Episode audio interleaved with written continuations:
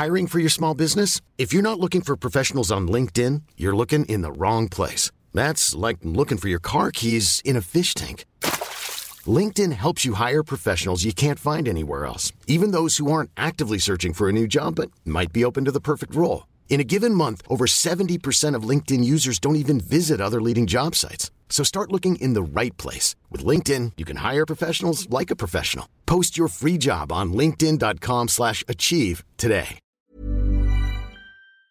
Soit.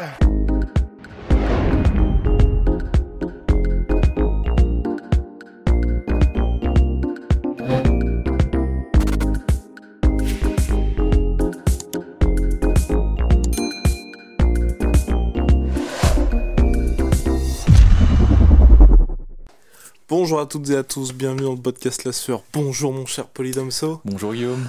Alors, preview de Conor McGregor, Dustin Poirier numéro 3, sans doute, mon cher Polydomso, le combat le plus attendu de l'année? Euh, comme ça au débeauté, je dirais oui. Je dirais oui, euh, mais après peut-être qu'il y en a d'autres, mais euh, effectivement, c'est toujours une attraction. Euh, déjà, les combats de Conor McGregor sont toujours une attraction en soi. Et là, en plus, comme il y a eu 1-1, euh, enfin, il y a une victoire pour Conor, une victoire pour Dustin Poirier, et que aussi plus généralement dépend de ce combat un peu l'avenir de Conor McGregor au sein de l'UFC, hein. en tout cas de ses prétentions, on va dire, on va pas quand même pas s'avancer. C'est vrai qu'il y a de l'enjeu, et euh, ouais, donc du coup oui, ça me choque pas, on peut dire ça combat le plus attendu de l'année, ouais, je pense. En général, en, en règle générale. Ouais. Mais oui.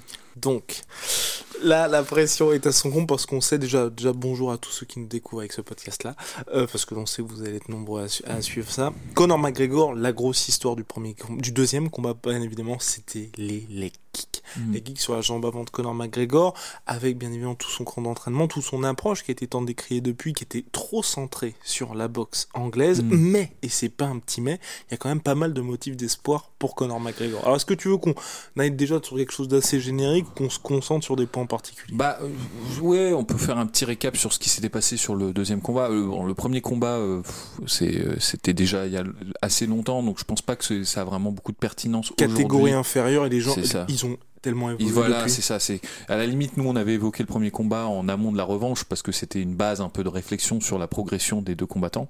Mais déjà, en fait, euh, lors de la vidéo qu'on avait faite en prévision de la de- du, du, du rematch, ce qu'on avait dit, c'est que les deux combattants n'ont presque plus rien à voir en fait avec euh, leur euh, leur première euh, enfin le- avec, ce qu'ils avaient montré la première fois qu'ils s'étaient rencontrés.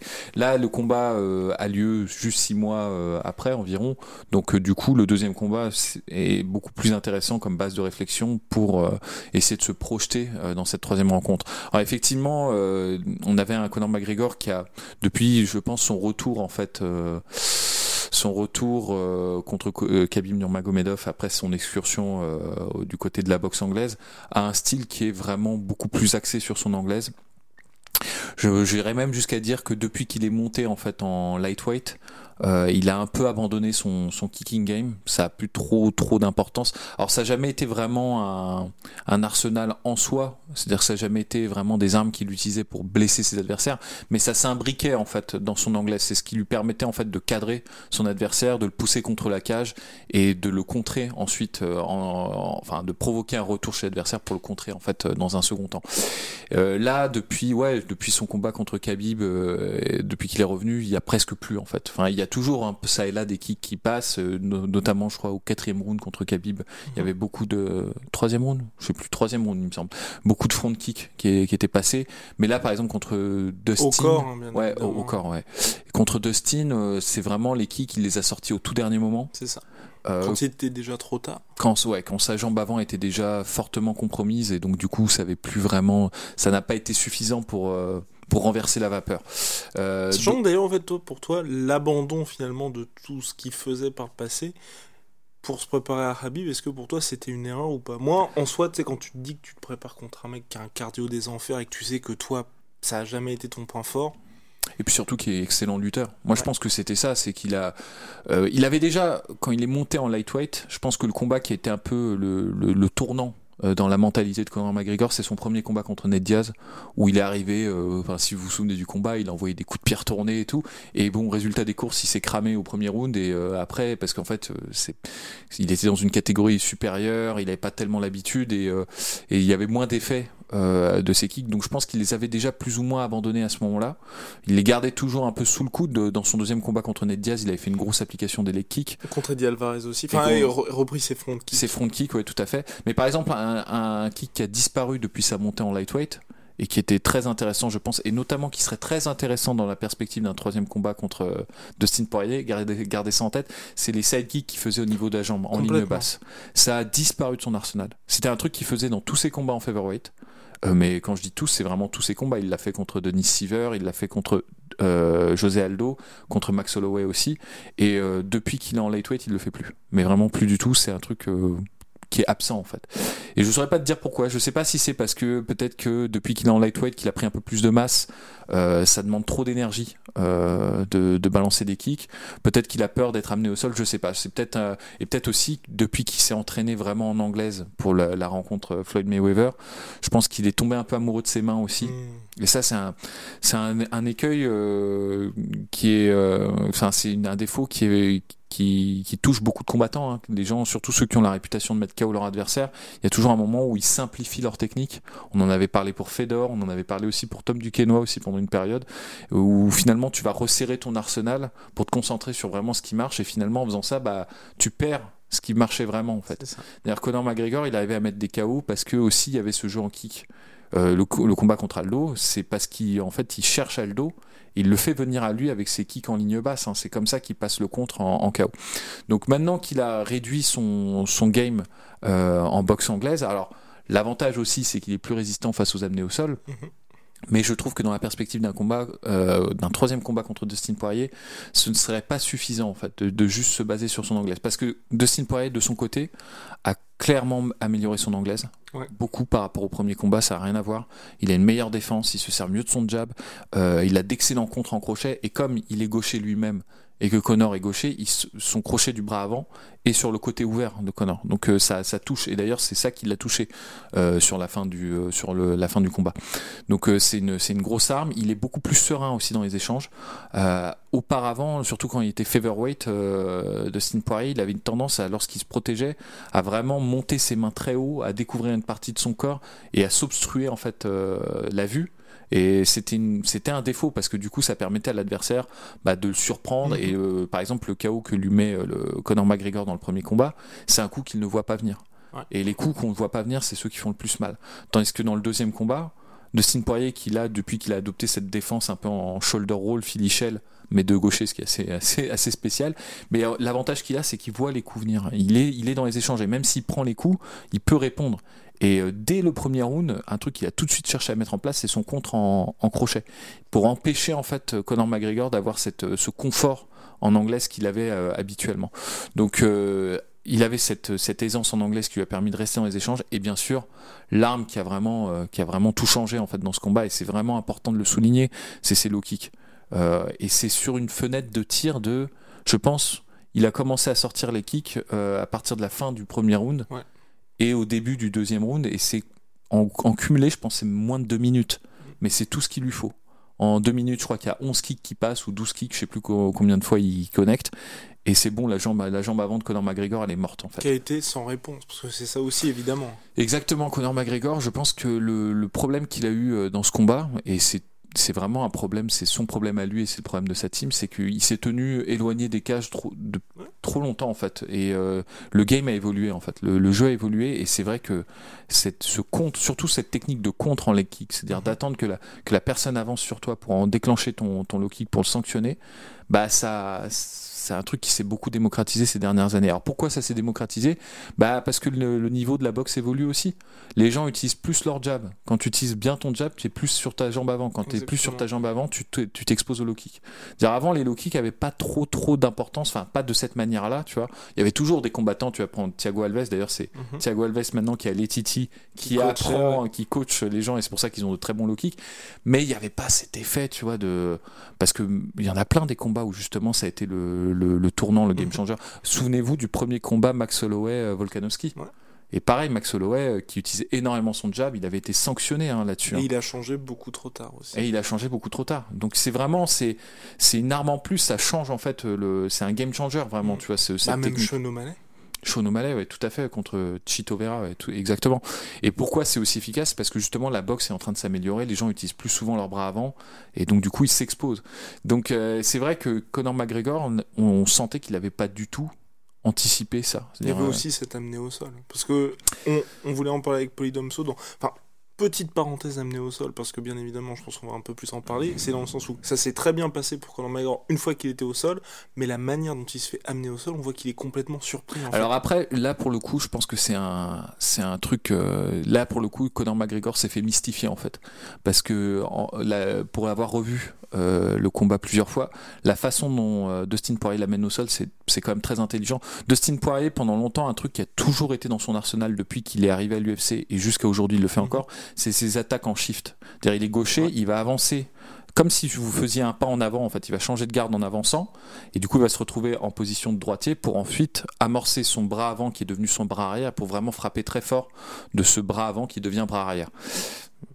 Pour, suivre, en fait, il change de le combat garde. et- contre il le fait, ouais. Mais de même, depuis qu'il est à l'UFC, il le fait. C'est un truc qu'il fait tout le temps. Et ça, Conor McGregor, il le sait. Et il savait que c'était à ce moment-là où il y avait le shift qu'il allait pouvoir déclencher son contre. Parce que c'est à ce moment-là. Parce qu'en plus, quand Dustin Poirier fait ça, généralement, il se découvre. Il a, il a pas, il a pas vraiment de garde. Il a la tête un peu en l'air et c'est le moment où tu peux le sanctionner. Et en fait, Dustin Poirier savait exactement que Conor McGregor allait l'attendre à ce moment-là. Et en fait, il a fait son shift, sauf que d'envoyer, au lieu d'envoyer le bras arrière, il a déclenché un Tu takedown. penses Ah Je sais ouais, pas, moi parce que je moi trouve je suis que persuadé- c'est c'est très tôt le dans le combat. En ouais, fait, mais tu le vois, contre, il est là. Tu vois que Oui, Conor McGregor, il, il tente le contre. Et il, Oui, est- il pensait il est dans le vent. Il, est, je suis persuadé que Conor McGregor s'attendait Mmh. vraiment à ce que Dustin Poirier déclenche comme il fait d'habitude sur son bras. Dès qu'il a vu le. Vous savez, les contres, hein, c'est pas euh, je vois le mec, euh, je vois l'attaque, euh, je réfléchis à ce qui va se passer, j'envoie le coup. C'est pas, ça va trop vite. Mais c'est, en fait un contre, c'est dès que vous voyez genre le, un, un- un- un frémissement de mouvement qui vous évoque une action, là vous envoyez le contre et c'est là où vous avez le timing. Et je pense qu'en fait, quand il a vu changer de garde, il s'est dit j'envoie mon contre. Et là, en fait, il était plus là, en fait, Dustin Mhm. Poirier. Il avait déjà changé de niveau, il était déjà en takedown. Donc c'était plutôt malin de la part de Dustin Poirier. Après, euh, je pense qu'il tente une autre amenée en takedown, euh, ou je sais plus quoi, mais euh, ou je sais plus, ou peut-être je. Non, c'est sa seule. c'est la seule. Bon, bah, du ouais. coup, c'est la seule. Donc non, mais du coup, c'était Mais plutôt Connor malin. se relève bien. Connor, Ouais. Connor se relève et c'est vrai qu'il était, il était relativement surpris. Mais je voulais juste euh, souligner ça pour dire que c'était pas seulement la surprise. Je pense que c'était aussi très malin de la part de Dustin Poirier de la façon dont il avait fait. Il avait joué en fait avec les attentes euh, de Conor McGregor. Donc tout ça pour, ça fait beaucoup d'informations là. On est en train de balancer euh, plein d'idées. C'est pas vraiment structuré, mais pour vous dire que s'il y en avait un qui était bien préparé pour le deuxième combat, c'était Dustin Poirier, pas vraiment Conor McGregor. Conor McGregor était resté sur un modèle qui, je pense, est efficace contre des boxeurs lutteurs Mhm. mais pas efficace contre un mec comme euh, Dustin Poirier qui est devenu beaucoup plus complet et qui avait surtout les moyens en fait de forcer Conor McGregor à s'exposer. Comme, Conor McGregor a une garde très ample, mais qu'il a plus ces mouvements de in and out qui, qui permettent justement de fausser la distance et de ne pas être là quand là où l'adversaire pense que vous êtes et donc du coup de ne pas s'exposer par exemple à des techniques en kick, bah il s'est pris des kicks et ça l'a forcé en fait à s'exposer. Vraiment, en l'espace de deux minutes, il a été obligé de monter, d'avancer, de prendre des risques parce qu'il avait sa jambe compromise et il savait que s'il restait en fait à distance de striking, bah, c'était qu'une question de temps avant que, que ça cède. C'est pour ça qu'il y a un empressement au début du deuxième round où clairement c'est pas habituel de la part de Conor McGregor. Conor McGregor, il aime bien mettre la pression, mais il est méthodique. Il est pas, il se jette pas en fait euh, sur l'adversaire. Sauf que là, il avait plus le choix en fait. Il était obligé, il- d'où plusieurs séquences par exemple où il attrape la jambe. Enfin, il y a plein de, de choses comme ça qui fait qu'ils sont pas habituels dans son jeu, bah, parce qu'en fait euh, c'était euh, panique à bord, j'ai envie de dire. Tu vois, c'était, c'était vraiment, il se disait là c'est le moment où parce que je pourrais pas tenir tout le deuxième round euh, sous ce régime-là. Donc je pense que le, le- le bilan qu'on fait sur ce combat-là, sur la stratégie qui a été employée par Dustin Poirier et les manques euh, de Conor McGregor, n'importe qui est capable de le faire, tu vois, ce, ce bilan-là, et je pense que Conor l'a fait et Dustin Poirier euh, l'a fait aussi. Euh, donc finalement, quand on réfléchit à un troisième combat, ce qu'il faut se dire, c'est qu'est-ce que peut faire chacun pour, euh, pour, pour améliorer en fait ou, ou pour se préparer en fait à une, une troisième rencontre. Sachant que pour l'instant, mon cher Polydomso, de ce qui s'est dit, bien évidemment, Conor McGregor a dit je vais faire les ajustements pour ce combat-là, je vais être prêt pour les low kicks, je vais être prêt pour tout ça. Du côté de Poirier, son coach de boxe a expliqué que là, il s'attend à ce que Conor se soit adapté, mais il, ne dit pas, bah bien évidemment, euh, c'est dans les médias donc ils doivent préparer d'autres choses, mais ils vont pas aller avec une stratégie radicalement différente.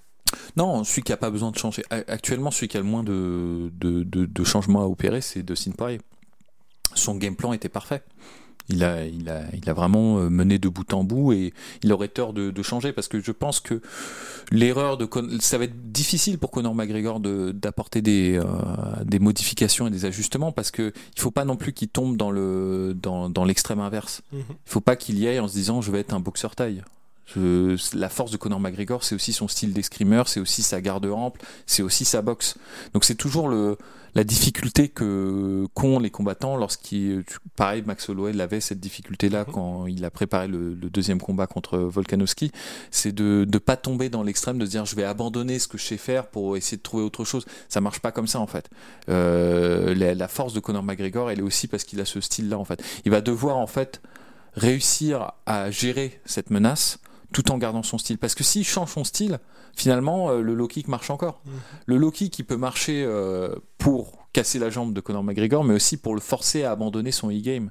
Euh, et, vous savez, une technique n'a pas besoin de toucher ou d'être lancée pour avoir un effet positif. Si vous forcez l'adversaire à combattre différemment, parce qu'il est trop, il est trop craintif de quelque chose que vous pourriez faire, vous avez déjà gagné. Hein. C'est déjà, un énorme plus. Donc je pense que la, grande question, en fait, la grande difficulté de Conor McGregor, ça va être de trouver des techniques qui vont lui permettre de neutraliser cette arme tout en conservant son style de boxe et euh, cette capacité en fait à, placer son contre et à continuer de placer la pression en, striking. Euh, il y, a des, y, a des, y a des pistes, hein. c'est pas infaisable. Ce qu'a fait Max Holloway par exemple dans son troisième combat euh, contre, euh, contre Volkanovski était très intéressant parce qu'il était confronté à la, à la même problématique.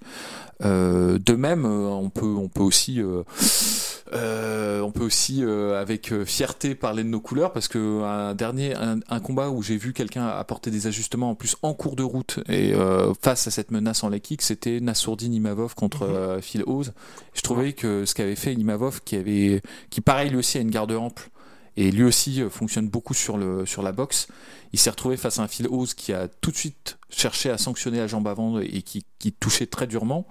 Et il a très rapidement réussi à, justement en utilisant le low light de psychic, à désarmer cette arme. Et ensuite, pendant tout le restant du combat, les, les kicks, ils étaient plus là. Donc et c'était, il n'avait pas abandonné sa, garde ample et tout. Il c'est pour ça que je trouvais que c'était assez intéressant en fait euh, dans une perspective d'un combat type euh, Conor McGregor de Steve Poirier. Donc il y a des solutions. Euh, il faut voir maintenant si Conor est capable de les, de les implémenter. Ça c'est, ça c'est clair. C'est, la question. Donc le 10 juillet, réponse. Conor McGregor, bien évidemment, sur ce premier combat contre Dustin Poirier, il a touché Dustin Poirier, mine de rien. Donc oui, il s'est fait terminer par KO, mais c'est pas non plus catastrophique dans le sens où il y a des motifs d'espoir. Bah, sur, franchement, sur le début du combat, mais vraiment le début, hein. Genre parce que c'est un combat qui est assez court, euh, c'est deux rounds, ça, ça, ça, passe assez rapidement. Mais en anglaise pure, même si euh, les, les, impacts étaient moindres, parce que justement, je dis le fait que Dustin Poirier avait cette sérénité dans les échanges lui mhm. permettait d'encaisser euh, plus facilement, mais il se fait toucher plusieurs fois. Euh, oui, effectivement, euh, ça c'est ça c'est c'est toujours un, un, succès, mais c'est un peu à double tranchant dans le sens où effectivement il touche Dustin Poirier, mais il l'a pas non plus mis dans le mal, tu vois, il l'a mhm. pas étourdi, il l'a pas, euh, il l'a pas assommé, tu vois, donc euh, c'était pas non plus définitif si tu veux comme euh, comme euh, comme technique. Et dans le côté double tranchant, le, le, le truc inverse, c'est que justement parce qu'il touchait Dustin Poirier, je me suis, je pense aussi que ça a dû jouer dans le dans la mentalité de Conor McGregor, se dire j'ai besoin juste d'encore 2, 3, 4 ou 5 techniques et il sera KO, tu vois. Et c'est pour ça qu'il n'a pas changé sa stratégie, ou alors très tard, tu vois. Il a, commencé les kicks au moment où sa jambe avant était déjà morte, en fait. Donc euh, oui, il faut qu'il il peut le toucher. Euh, la garde de, de Dustin même si elle s'est améliorée, n'est pas imperméable. Euh, il est toujours là euh, pour, pour se faire toucher, mais il faut pas qu'il y aille en se disant faut absolument que je le mette KO. Tu vois. c'est le KO. Si KO il y a, euh, ça arrivera s'il arrive à, dérouler son jeu justement de pression et d'alterner kick et, et contre. Moi je pense que avec cette inquiétude quand même de se dire que plus le combat va durer, plus ça va être compliqué pour lui. En fait c'est là où moi je, je pense que pour Conor McGregor c'est compliqué dans le sens où il doit revenir à ce qu'a fait son succès par le passé, mais en se disant que là aussi il est sur quelqu'un qui est connu pour sa durabilité. C'est vrai. C'est vrai, c'est la grande force. Je pense qu'en termes de dynamique, plus on va avancer dans le combat, plus ça, ça, ça, ça, ça, ça favorisera euh, Dustin Poirier. Ça, c'est évident. Mais c'était déjà le cas euh, euh, en amont du deuxième combat. Hein. C'est-à-dire, Mmh, c'était, pour ça aussi qu'il était arrivé très agressif sur le premier round. Mais le problème, c'est qu'il était trop concentré sur chercher la tête de Mhm. Dustin Poirier. Et ça, bah, tu deviens prévisible. Et quand tu es prévisible, euh, après, euh, c'est, enfin, les trois quarts du boulot euh, est fait pour ton adversaire. Il sait ce qui va arriver, il peut se concentrer. C'est pour ça qu'au niveau de son anglaise, il avait plus de succès qu'auparavant, parce qu'il savait qu'en fait, les trois quarts des techniques, elles allaient arriver en haut.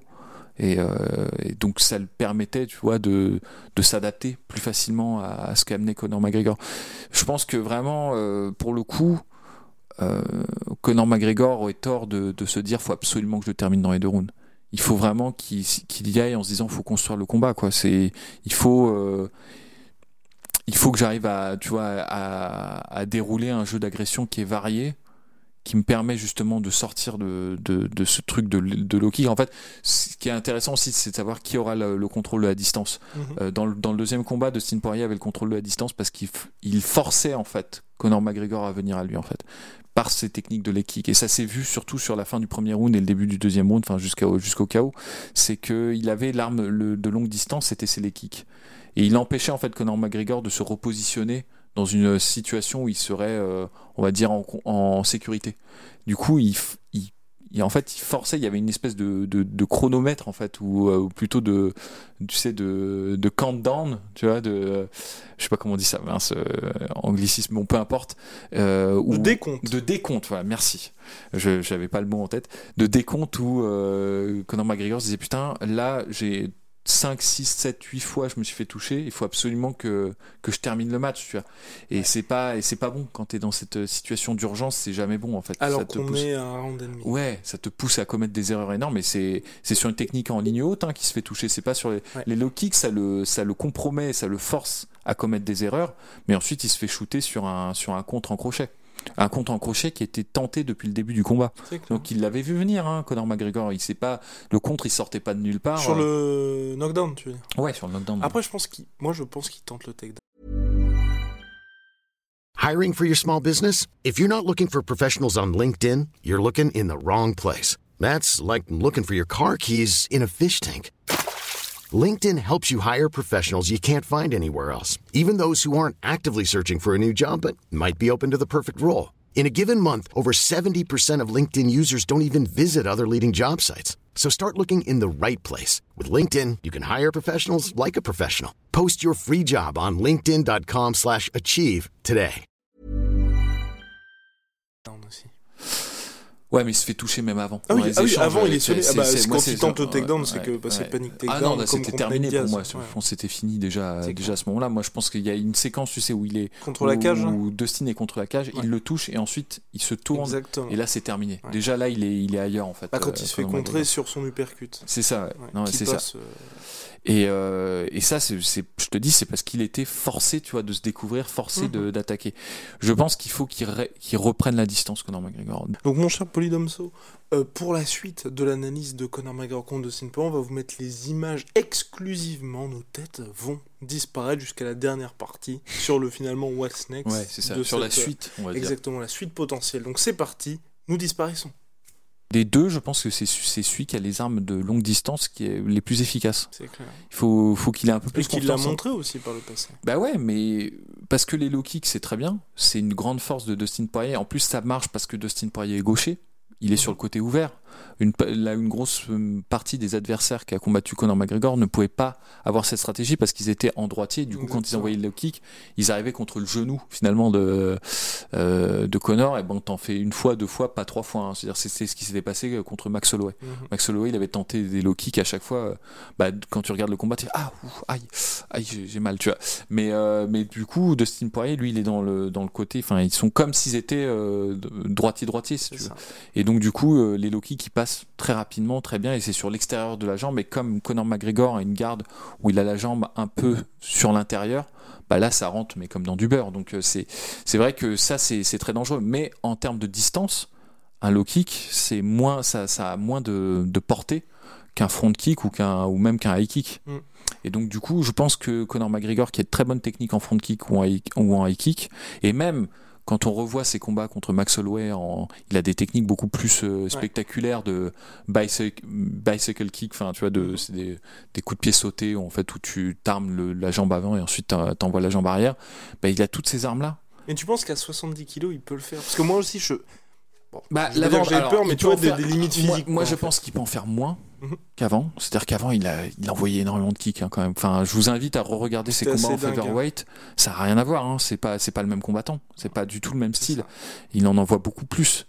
Et donc ça, ça, je pense qu'il serait pas capable de le faire et donc du coup il doit pas viser le même objectif. C'est à dire qu'avant en featherweight c'était quelque chose pour te t'inquiéter t'impressionner te pousser vers la cage. Vraiment c'était ça l'objectif de ces kicks ça n'a jamais été de mettre KO les adversaires. Même tous ces spinnings. Ah non même euh, bon parfois ça touche contre Diego Brandao il le met mhm. knockdown euh, comme ça mais c'est c'est plus un fait de combat si tu veux. C'était pas vraiment ça qu'il cherchait à, à viser en fait. C'était vraiment histoire de le cadrer pour le pousser contre la cage pour qu'ensuite le mec vienne vers lui pour le, le contrer.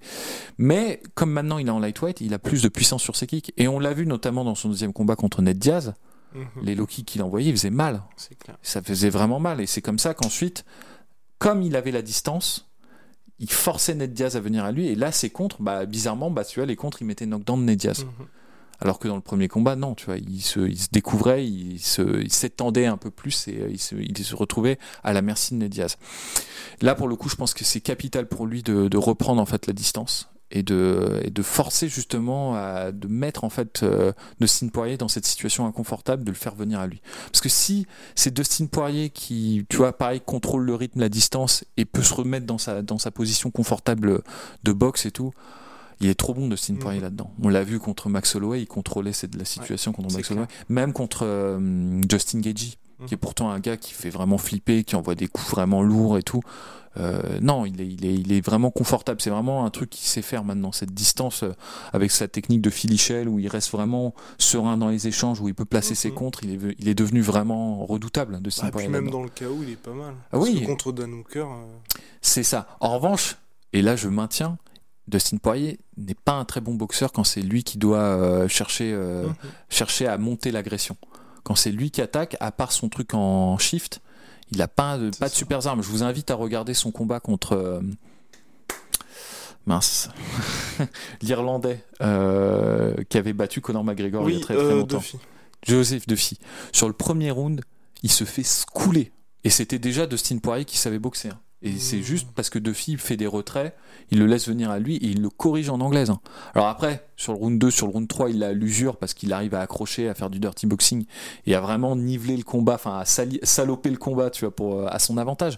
Mais sur le premier round, c'est terrible. Hein. Il se fait toucher à chaque fois. Et je pense que c'est parce qu'en fait, il n'arrivait pas justement à forcer la distance face à un boxeur qui était, euh, je pense, en boxe anglaise un peu, mmh. un peu un cran au-dessus en termes de technicité, tu vois, par rapport à lui. Et je pense que Conor McGregor, il pourrait faire ça, tu vois si il reprend en fait le contrôle de la distance. C'est pas un petit si parce que comme tu l'as dit, ça fait très longtemps qu'on l'a pas vu faire ça. Euh, est-ce qu'il peut le faire en lightweight? Ouais. On sait pas, tu vois. Les gens, ils vont penser qu'on cherche absolument. Moi, je, cherche juste à établir des hypothèses, en fait, sur ce qui peut être mis en, mis en place. Je pense que si Conor McGregor il retourne comme ce qu'il a fait au deuxième combat, il va se faire corriger tout pareil. Hein. Ah, euh, c'est mort, hein, ça c'est clair. Hein. Je, je, vais être très, très, très honnête là-dessus. Mais il y a zéro chance. Zéro chance. Zéro chance de le voir comme ça. Donc forcément, il y aura quelque chose. Tu peux pas, quand tu t'es pris une, une dérouillée, parce qu'il s'est quand même pris une correction mmh. sur le deuxième combat, tel que tel qu'il se l'est prise tu peux pas te dire bon bah on va y retourner, on va essayer de faire à peu près la même chose et, euh, euh, ça va passer. Tu vois. Non, ça ça marche pas comme ça. Il y a là il y a quelque chose qui a été exposé. Il y a une arme qui a été employée qui a été trop efficace contre lui. Il est forcé en fait d'apporter des ajustements. Maintenant, il reste à savoir lesquels. Moi, je pense que il aurait tort d'essayer de faire du kickboxing.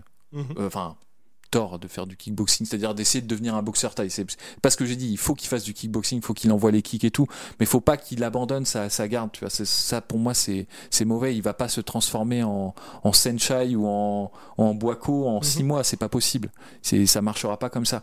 En revanche, juste d'utiliser des low line side kicks, des front kicks pour forcer Dustin Poirier à venir à lui et là le contrer. Peut-être même pas forcément chercher à pousser Dustin Poirier contre la cage, parce que Dustin Poirier, comme je l'ai dit, maintenant il est devenu confortable dans cette situation-là. Il est bon, tu vois, là-dedans. Et comme Connor n'a pas la lutte, parce que tu vois, en revanche, il est bon là-dedans, mais il est mauvais contre un lutteur. Je regarde euh, Khabib ce qu'il avait fait. euh, là, pour le coup, c'était complètement inefficace cette stratégie-là de de se, se retrouver contre la cage et de faire de la boxe. Là, ça marche pas contre quelqu'un qui a la force en grappling. Conor McGregor ne l'a pas, tu vois. Donc, qu'est-ce qui reste, tu vois? Quelles sont les options? Moi, je pense arme de longue distance pour le forcer en fait à se découvrir et l'amener vers toi. C'est à mon sens un game plan qui pourrait être euh, utilisé par euh, par Conor McGregor. Un des game plans que je vois. Mais c'est très dur. Hein. Je- très honnêtement, là, tu vois, c'est juste là, je, Mhm. là, je donne l'idée, tu vois, ce que je pourrais voir, ce qui pourrait éventuellement Ouais. fonctionner par rapport à cette nouvelle version de Dustin Poirier, qui d'ailleurs, Dustin Poirier pourra peut-être faire autre chose. Mais je pense que Mais t'attends à ce qu'il fasse quoi de différent? Voilà, pour moi, je pense que étant donné, étant donné que c'est lui qui a gagné le deuxième combat Ouais. et que le style de Conor McGregor est tellement défini, tu vois, Mhm. tellement, c'est tellement euh, spécifique en fait à Conor McGregor. Je pense que là, pour le coup, Dustin Poirier se dit bon. euh, euh, ça va être à Conor d'apporter les changements. Moi, j'ai pas grand chose de mieux à faire, tu vois. Peut-être plus de lutte pour vraiment étouffer Ouais. McGregor. C'est ce que et là moi c'est ce qui me Ouais. fait un petit peu peur si Connor revient on va dire à sa à sa posture de base et peut-être s'exposer tu vois au single leg. C'est possible. Après, euh, moi, j'ai trouvé que ce qu'avait fait Conor McGregor sur le premier round, euh, c'était pas mal en défense. Même s'il avait été mis au, mis au sol, il n'a pas il été a dans pas une situation a dangereuse. rapide. Et même quand ils étaient en termes de clinch contre la cage, en ayant revu le combat, je pense même que c'est lui qui s'en est mieux- le mieux sorti des deux. clair. Donc, euh, donc honnêtement. kiff kiff sinon bah après ils se ils se font retourner je crois qu'ils sont à 2-2 c'est ça Ouais, mais bon, les genoux, il y en a plus de la part de Conor McGregor et le coup d'en sortie de clinch, c'est Conor McGregor Ouais. qui le passe. Donc euh, honnêtement, je trouve que c'était pas, pas trop mal. Après, faut, faut pas oublier qu'on a affaire à Conor McGregor et que les situations comme ça en clinch, c'est pas bon pour son style parce que ça, ça prend beaucoup d'énergie et sur un combat en synchrone, il peut pas en faire. 4, 5, 6. Alors peut-être que ce sera ça la stratégie de Poirier. Peut-être qu'il il sera moins agressif sur son striking et qu'il va plus chercher à le pousser dans ses retranchements. C'était notre piste pour le premier combat. Oui, moi c'est moi c'est ce que je pensais ce qu'il allait faire. Honnêtement, sur le premier combat, je pensais qu'il allait justement viser jouer cette carte-là. Euh, il a joué la carte du contre en low kick, ça a très bien marché, encore mieux marché. Donc euh, chapeau à lui. Moi, j'avais pas vu venir le coup parce que j'avais oublié en fait dans la dans la preview du deuxième combat. Et ça, c'est une énorme erreur.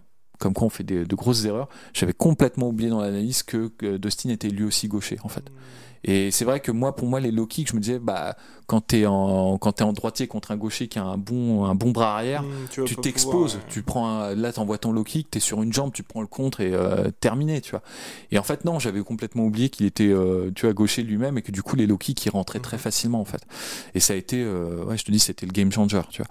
Euh, donc peut-être qu'il va faire ça et peut-être que là pour le coup, euh, s'il fait ça, c'est un très bon game plan aussi, parce que je pense qu'il a le cardio, il l'a.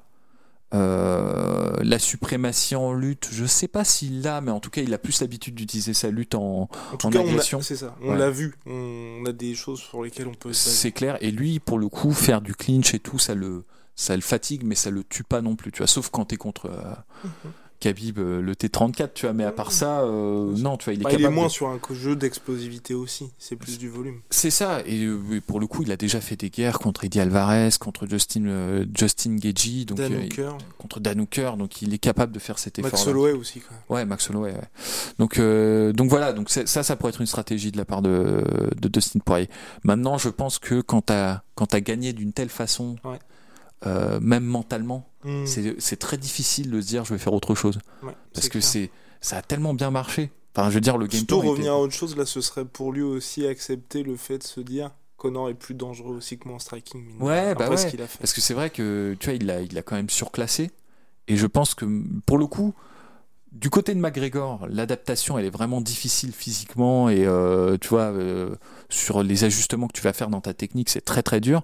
Pour Dustin Poirier, les ajustements c'est plus dans, au niveau du mental. C'est- Se dire pourquoi est-ce que je vais changer quelque chose qui a marché en fait? Et il aurait tort, tu vois, Ouais. mais bon, il faut anticiper le fait qu'en face de lui, euh, il y a Conor McGregor, il y a toute une équipe, il y a tout. Enfin, tu vois, il est pas débile, il va pas faire la même chose, je pense pas, tu vois. Un peu. Non, non, non, non, non. Je ne pense pas, je pense pas que tu arrives à ce niveau-là. Euh, D'ailleurs, la preuve, c'est que par exemple contre de, contre Ned Diaz, il, avait fait les ajustements, quoi. Il, avait, Mhm. il avait, pas fait la même chose que, que lors du premier combat. Donc euh, ça, à mon avis, il y aura autre chose. Donc c'est pour pour Dustin Poirier, ce sera plus un effort mental de se de remise en question, de se dire bon, ok, ok, faut que je descende un peu. Je l'ai battu.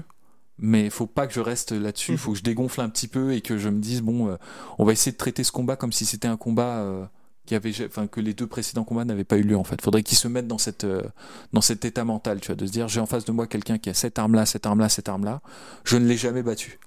Mhm. C'est vachement dur, hein. c'est super dur, surtout qu'en plus il y a un peu un côté émotionnel entre les deux. hein. Je veux dire, euh, Dustin Poirier, euh, ça, il y avait aussi, c'est pour ça que la, qu'il était, je pense, euh, il était sublime dans son deuxième combat, c'est qu'il était en mission, tu vois. Il y avait une, il y avait un affront à laver. euh, qui il portait ça un peu sur ses épaules et, euh, et je pense que ça a été libérateur pour lui de, de gagner contre, contre Conor McGregor de cette manière-là. Est-ce qu'il va être capable de, de réitérer et de d'avoir le bon état mental pour se dire je réaborde ce combat comme quelque chose de totalement indépendant du reste? C'est aussi une énorme question. hein. C'est une énorme question. Oh, y a- y a- y a- y a- surtout- Et c'est pour ça que, comme il y a deux interrogations, le combat il est super intéressant à regarder. Exactement, surtout qu'en plus les deux hommes sont à 100% de victoire lors de leur revanche. Ouais. Après ça vaut ce que ça vaut. Ce que ça veut dire. Ouais. Jusqu'au moment où ils le seront plus, tu vois. Mais Exactement. effectivement, ouais, c'est bon. Disons que ça peut dire que c'est des gens suffisamment intelligents pour s'ajuster Mhm. et pour prendre en fait la mesure des, des défauts qu'ils ont eu lors de, de leur premier combat. C'est ça que ça veut dire. Est-ce qu'on a fait le tour, mon cher Paul Je pense oui. Alors après, on peut évoquer le ce qui, ce qui arrive ensuite. Là. Hey Bien Donc, euh, what's next, mon cher Polydomso Parce que oui, Conor McGregor, 1. Une victoire, deux défaites en lightweight à l'UFC, une seule victoire en novembre 2016 face à Eddie Alvarez, mais pourtant, il est à une victoire du combat pour le titre. Ouais, et, certains esprits grincheux euh, pourraient trouver à- y trouver à redire. Moi personnellement, ça me choque pas tellement. euh, c'est, enfin, je veux dire, il faut traiter Conor McGregor comme une, sorte d'exception. C'est quelqu'un qui apporte tellement euh, d'attention médiatique qu'effectivement, il a le droit à certains passe droits. Et il faut pas pas nécessairement y voir euh, y voir le mal parce que déjà premièrement de, manière sportive euh, c'est pas non plus un tocard tu vois c'est pas comme s'il sortait de nulle part et que juste sur juste sur sa belle gueule euh, ça passait tu vois c'est pas c'est pas non plus à ce niveau là il faut pas exagérer et au-delà de ça vous pouvez tourner le problème dans tous les sens quel que soit celui qui va gagner, finalement, c'est profitable à la division, en fait. Si c'est Dustin Poirier qui gagne, moi, personnellement, je trouve rien à redire qui combatte Charles Oliveira. Dustin Poirier était de toute façon déjà pressenti pour un title shot.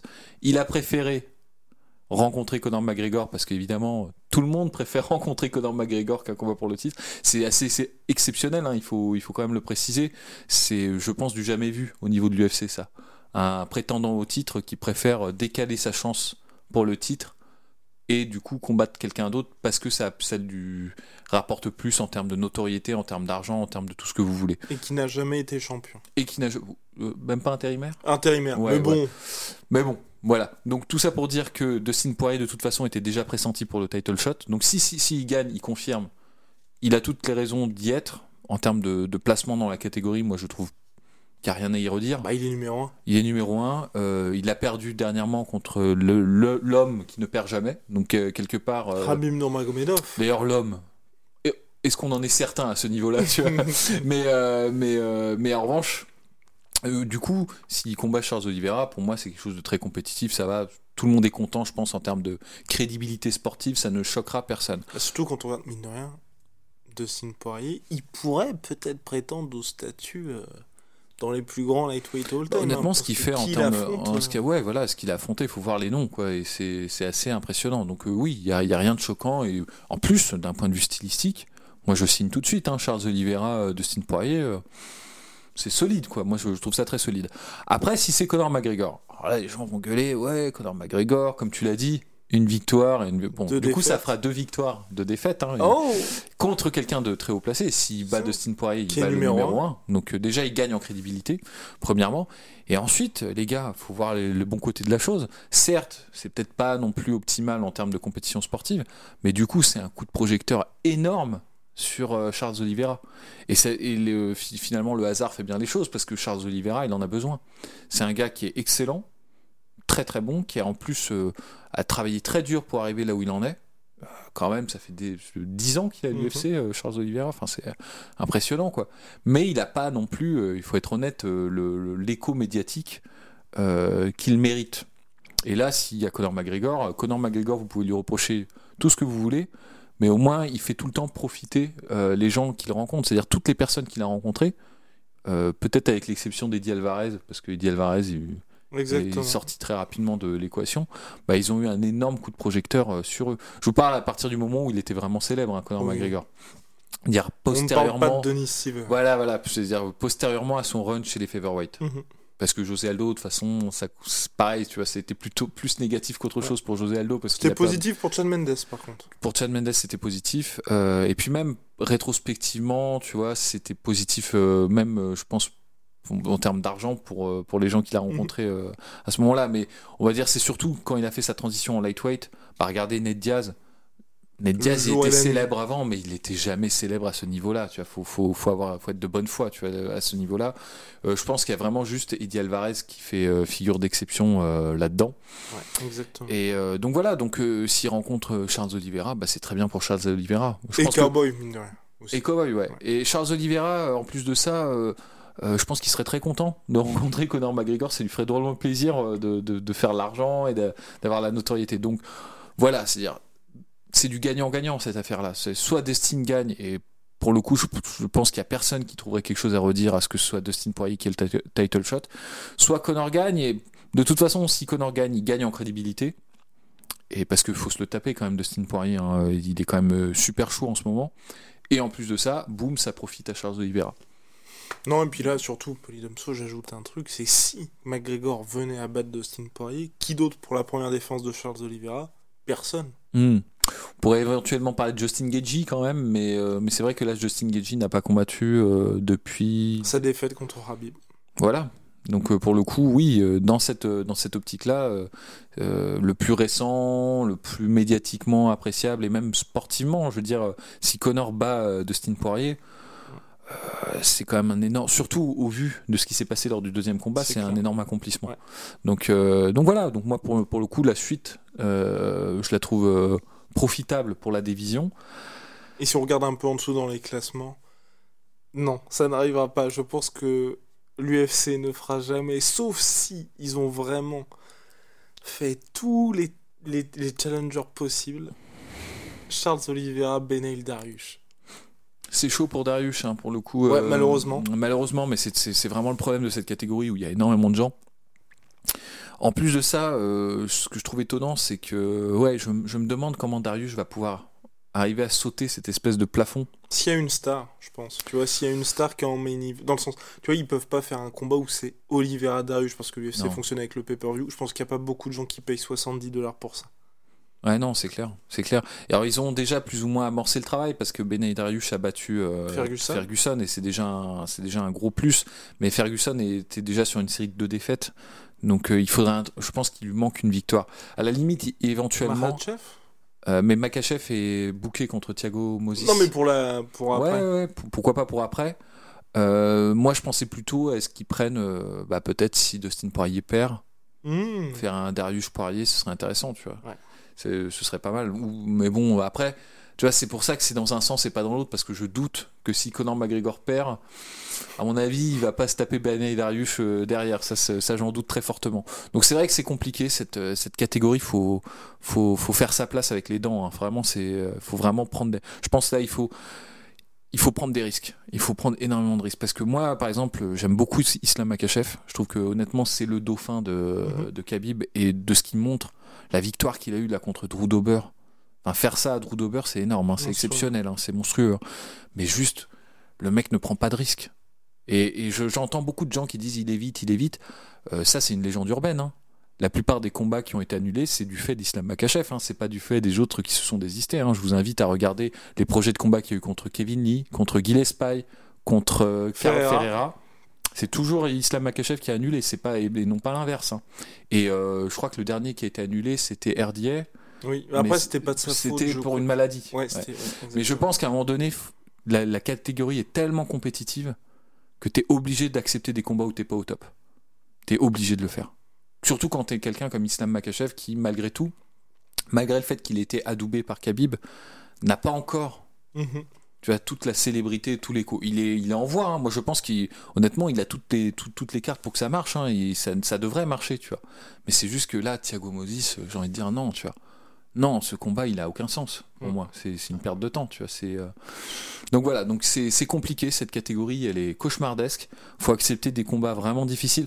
Regardez ce qu'a fait Benay Darius. Il a accepté de se taper Ferreira, qui est quand même un, c'est un dark horse, hein, Ferreira. Les gens. euh, pff, c'est dur de le prendre. Là, tu vois, bah, pareil, Gillespie a accepté de le combattre aussi. Tu vois, ils sont obligés de Mm. se, se- s'entretuer, de prendre des combats pas faciles contre des mecs qui sont pas forcément très connus pour monter, et c'est même pas suffisant. Dire maintenant, Ben Darius, je suis même pas sûr qu'il ait son title shot euh, prochainement. hein. Je suis même pas certain. Donc en fait, c'est là, faut avoir une activité constante et faut faut accepter des matchs parfois, même si t'es blessé, même si t'es euh, même si t'es pas au meilleur, parce que de toute façon, si t'essayes d'avoir une approche trop précautionneuse, tu vas mettre 10 ans avant d'arriver au top. Ça c'est ça c'est clair. Donc voilà. Eh bien, voilà. je suis là. Protégeons Polydomso. Bien, nous avons terminé pour ce podcast, bien évidemment, vous le savez. Notre super méga Broly nous vient de Tsume. Tsume, un sponsor officiel, attention, du podcast La Sœur. Donc vous verrez bien, bien évidemment bientôt aussi le petit Saitama. On prépare aussi des choses assez sérieuses pour la fin d'année, mon cher Polydomso. On a terminé, big shout out, vous le savez, à My Sweet Pea, My Sweet Protein. Moins 38% je crois en ce moment, surtout My Protein avec le code La Sœur. Et puis vous verrez Dustin Poirier, Conor McGregor combattre en Venom. On y est, moins 10% sur tout Venom avec le code La Sœur. Bah voilà, on se dit à très très vite pour les pr- Pronostics. pronostics. Los pronosticos. Los pronosticos avec Rust qui sera de retour. Euh, bien évidemment, on essaie de vous prévoir des lots assez sympathiques pour les trois premiers. Jusqu'à maintenant, on a eu la première fois, c'était je crois des tenues Venom UFC pour les premiers. Deuxième fois, c'était DFNS qui proposait des packs UFC. Là, pour les troisièmes, on va déjà bien évidemment l'envie de participer, tout simplement. Ouais. hein, euh, voilà. Ça fait plaisir. Exactement. Et on va essayer de vous préparer quelque chose. Pourquoi pas Pourquoi pas un lot My Sweet Protein On vous tient au courant en tout cas quand il y aura l'épisode. Allez, à très très vite pour nos aventures. I'm